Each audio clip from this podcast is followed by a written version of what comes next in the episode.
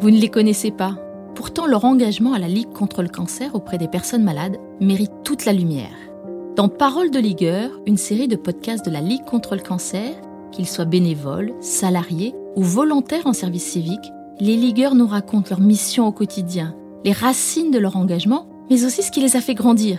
Écoutez-les. Les histoires vraies et fortes de ces anonymes vont vous inspirer.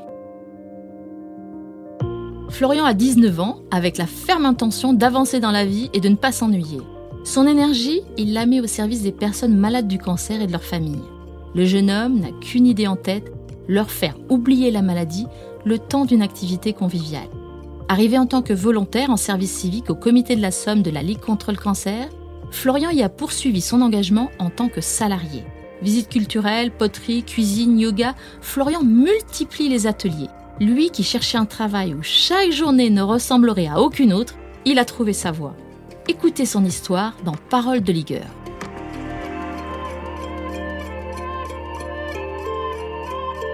Si je vous dis que vous êtes ligueur, ça vous fait quoi? Je suis ligueur parce que euh, je travaille à la Ligue avec des bénévoles, avec des salariés qui sont géniaux pour les malades. Toujours en faveur des malades et uniquement dans leur confort. Au comité de la Somme, je suis ligueur depuis une année et c'est une année de pur plaisir. Mes missions au comité de la Somme de la Ligue contre le cancer, proposer donc des ateliers d'accompagnement et d'aide pour les malades. Il y a les ateliers de, de retour à l'emploi qui sont proposés par la CARSAT. Il y a les cours de yoga qui sont proposés par une professeure certifiée euh, qui ont lieu une fois par mois. Les ateliers de retour à l'emploi qui ont lieu deux fois par semaine avec des ateliers en groupe, des ateliers conviviaux et aussi euh, des ateliers plutôt individuels où c'est plus des séances de, de coaching avec des, outils euh, vraiment pour retrouver un emploi euh, des outils efficaces. On propose aussi deux fois par mois, euh, deux demi-journées, des ateliers d'art-thérapie avec une art-thérapeute qui est très bien, qui proposera aussi dès la rentrée des ateliers de poterie une fois par mois, le mercredi après-midi. Alors c'est vrai que la poterie ou l'art-thérapie, c'est diversifiant pour les malades. je dirais que c'est ça les fait sortir du cadre médical, ça les fait sortir du CHU ou, de leur clinique ou peu importe où ils sont soignés. Euh, ils se retrouvent en petits groupes, ils se connaissent. C'est aussi le, moment aussi de prendre un, café ensemble, de parler euh, de tout et de rien, mais surtout pas de la maladie. Mon rôle, c'est effectivement de, de les faire sortir de la maladie, de les faire sortir du cadre médical et de leur proposer des choses ludiques. Alors, pour certains aussi, euh, ils voudraient le faire à côté, mais c'est un souci euh, financier. Et à savoir qu'au comité de la Somme, on leur propose tous les ateliers sont gratuits, quels qu'ils soient. Tous les ateliers sont à 100% pris en charge par la Ligue. mon rôle, euh, avec avec l'accord évidemment euh, du président et des membres du, du conseil d'administration et du bureau, c'est effectivement de trouver de nouveaux ateliers, de développer des nouveaux ateliers, de trouver les personnes qui proposeraient ces ateliers et aussi d'aller montrer ces ateliers euh, pour les malades, leur présenter, aller chez eux ou leur présenter quand ils viennent au comité ou aller directement où ils sont soignés pour leur présenter ces ateliers. et puis aussi les faire participer à cet atelier. En plus de toutes ces activités, on propose aussi des sorties culturelles. Les sorties culturelles, la plus récente était au mois d'avril, euh, exactement au mois d'avril, au musée de Picardie. Alors nous y sommes allés trois fois, on contacte le musée, on leur demande s'ils si, seraient d'accord pour accueillir euh, un petit groupe de personnes. Euh, donc un petit groupe, ça va de 4 à 10 personnes. Ils sont d'accord, on organise, ils nous proposent ce qui peut être visité. En l'occurrence, c'était le, le rez-de-chaussée du musée, plus une exposition sur les, sculptures et les, plâtres. Donc on fait une affiche présentative de, cet événement qu'on met sur les réseaux sociaux, notamment sur Facebook. Et on va aussi en tirer en format papier et on va aller directement les présenter aux personnes malades. N'importe où, comme je l'ai dit tout à l'heure, au bureau, au, comité, euh, au CHU ou directement chez eux, parce qu'on intervient aussi chez eux à leur demande s'ils le souhaitent, s'ils peuvent pas se déplacer, ou euh, s'ils préfèrent tout simplement rester chez eux et qu'on vienne nous-mêmes. Alors la dernière fois que je suis allé chez un patient, je suis allé chez eux pour remettre euh, à madame euh, des coussins cœur.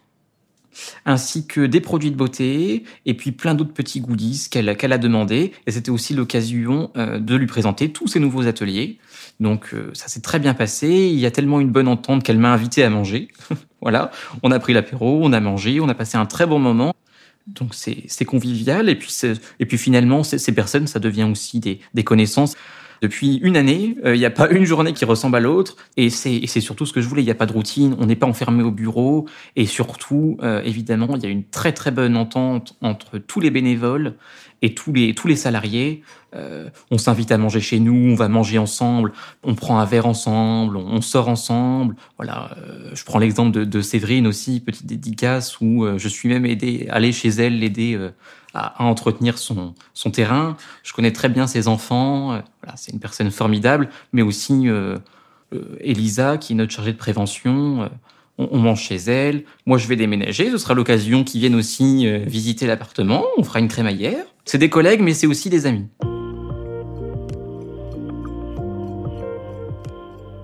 quand un atelier se passe bien, mais les ateliers se passent toujours bien d'ailleurs, euh, on a toujours des petits retours, on a toujours un petit mail, un petit message ou un coup de fil euh, des personnes.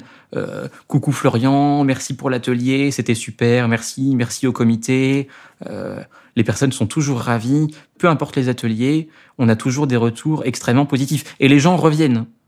Les gens reviennent et, de nouvelles personnes arrivent sans arrêt. C'est ce que je disais. Il n'y a pas plus de malades, mais il y a plus de monde aux ateliers et même trop, je dirais, parce que on, a, on, a, on a doublé les capacités sur certains ateliers.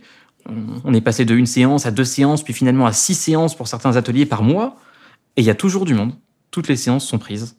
Alors, je prends l'exemple où on est allé au, on est allé au musée. C'est vrai qu'après le musée, on a été au salon de thé à Amiens et on leur offre des pâtisseries, du thé. C'est le moment de faire un petit débrief sur la journée, sur ce qui a été fait, et c'est aussi l'occasion euh, de nous proposer euh, ce qu'ils aimeraient faire. Et c'est vrai que euh, une personne qui s'appelle Céline nous a proposé des ateliers culinaires. J'ai proposé donc ces ateliers culinaires aux membres du bureau, et ils seront probablement mis en place dès la rentrée au mois de septembre 2022.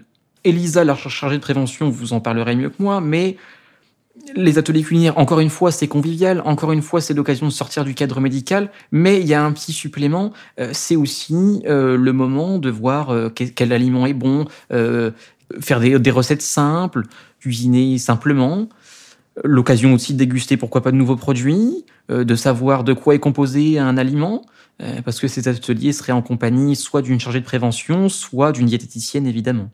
Alors moi j'ai juste un niveau bac, c'est vrai, mais euh, j'ai fait les formations euh, qui sont obligatoires par le siège, soit deux. Euh, mais c'est vrai que pour l'instant, je n'ai pas encore eu le temps de faire d'autres formations, mais par la suite, j'en ferai.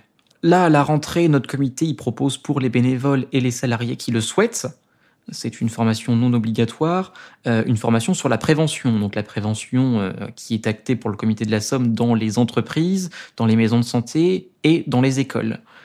Elisa nous fera une petite formation avec plein de petits conseils sûrement très intéressants, euh, savoir comment apporter la chose. Mais c'est vrai qu'une formation peut-être euh, sur la gestion de projet, par exemple, euh, pourrait être intéressante. Il y a toujours des petites choses intéressantes qu'on ne connaît pas. Je suis arrivé au comité de la Somme un petit peu par hasard. C'est vrai que je, revenais de, je revenais de vacances, je venais d'emménager à Amiens et il fallait que je trouve un emploi. Je n'avais pas de conditions particulières. Je voulais trouver un emploi euh, au contact des gens. Et puis pour moi, malade ou pas malade, il n'y a pas de, il a pas de différence. Euh, ce sont des personnes comme les, comme, comme, comme les autres finalement. Euh, malade, malade ou pas malade, c'est pareil. Et donc j'ai vu l'annonce du comité de la Somme il recherchait une personne euh, plutôt actée sur les actions, l'animation, la partie événementielle. Et donc, j'ai trouvé que ça me correspondait plutôt, plutôt bien. Je suis allé y postuler et depuis, j'y suis resté. Avec le recul, très bonne impression. Euh, je suis ravi d'y être. Et, et, alors, je changeais pas de travail parce que c'est vrai que je voulais, euh, je voulais partir pour autre chose, mais, mais finalement, au vu des conditions qui sont euh, très bonnes, euh, j'y suis et j'y reste. Alors, ce qui m'y plaît, c'est qu'il il y a, y a, ce contact avec les personnes, qu'elles qu'elles soient salariées, qu'elles soient bénévoles, qu'elles soient malades, qu'elles soient aidants aussi, parce qu'on fait aussi pour les aidants. Il y a, il y a toujours ce contact qui est, qui est permanent avec eux, tout le temps avec eux et pour eux. Et, et puis surtout aussi, j'avais demandé en arrivant je voulais un emploi sans routine. Et alors c'est vrai qu'on ne m'a pas menti, parce qu'il n'y a aucune routine, on ne fait jamais la même chose, on ne voit jamais les mêmes personnes, il y a toujours des nouvelles personnes, des nouveaux partenaires et de nouvelles actions.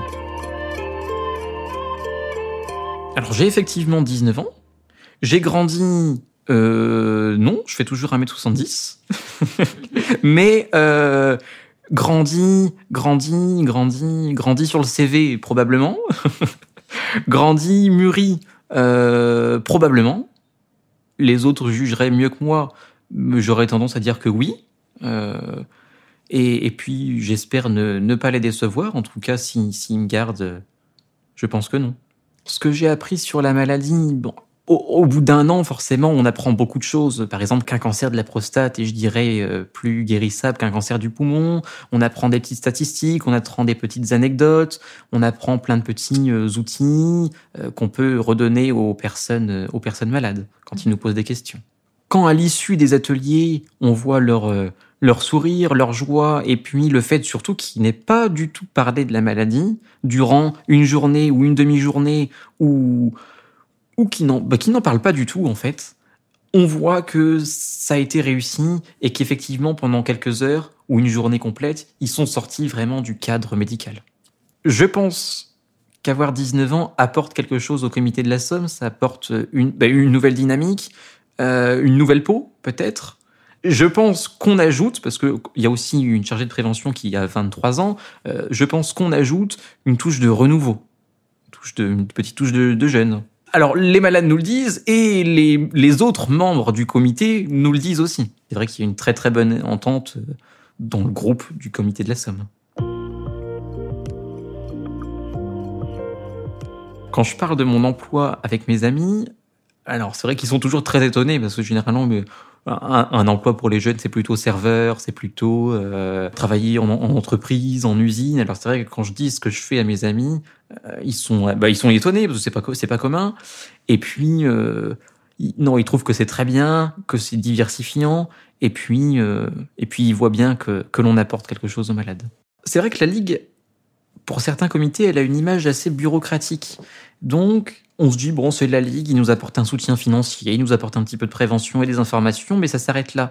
Or, on apporte beaucoup plus que ça. On apporte une aide aux malades et c'est aussi l'occasion, en, en, parlant aux, amis, de leur montrer qu'en fait, la Ligue propose beaucoup de choses pour les malades et ça peut être aussi euh, retransmis dans leur famille parce que tout le monde a un proche, un ami, un, membre de la famille euh, qui est atteint ou qui a été atteint ou qui est décédé du cancer. un événement important, j'en aurais deux, mais je préfère euh, développer sur le, relais pour la vie. Donc c'est un événement vraiment festif où on ne parle à nouveau pas du tout de la maladie. Il y a beaucoup d'activités qui sont proposées, du, foot, euh, du golf, du tir à l'arc, euh, un stand de maquillage, un stand de prévention, une buvette, euh, un stand de, dessin pour les enfants, du chamboule-tout, des concerts, de la danse. Enfin, c'est une, c'est une journée où on propose énormément d'activités. C'est notre événement phare et c'est vraiment un moment aussi où les malades sont mis à l'honneur. C'est-à-dire qu'au tout départ de cet événement, il y a, euh, il y a le tour d'honneur où tous les malades, les anciens malades, font le premier tour pour lancer, euh, pour lancer cette journée. Et c'est aussi eux qui font le dernier tour. C'est vraiment un moment où ils sont mis en avant et qui est mémorable et, c'est unique. Alors c'est émouvant de voir ça parce que euh, le, bon, le siège emploie le terme survivant. C'est un petit peu les, les warriors. Ils sortent, euh, ils sortent de, chimiothérapie, ils sortent de radiothérapie, ils sortent de leur traitement. Euh, on a, on a, on a une personne malade qui, qui a eu, qui a eu six cancers et qui était là qui, et qui est en pleine forme. Elle, a plus de 70 ans, elle, est, euh, elle a une joie de vivre incroyable et, et elle est toujours en forme. Et elle est là tous les ans. Merci d'avoir porté une oreille attentive à notre ligueur. Ce podcast vous a été présenté par la Ligue contre le cancer. Pour écouter les autres épisodes et témoignages de paroles de ligueur, pensez à vous abonner sur la plateforme de podcast de votre choix. Et surtout n'oubliez pas, vous aussi, vous pouvez vous engager contre le cancer au sein de la Ligue comme bénévole, volontaire ou salarié. Vous pouvez également faire un don sur ligue-cancer.net.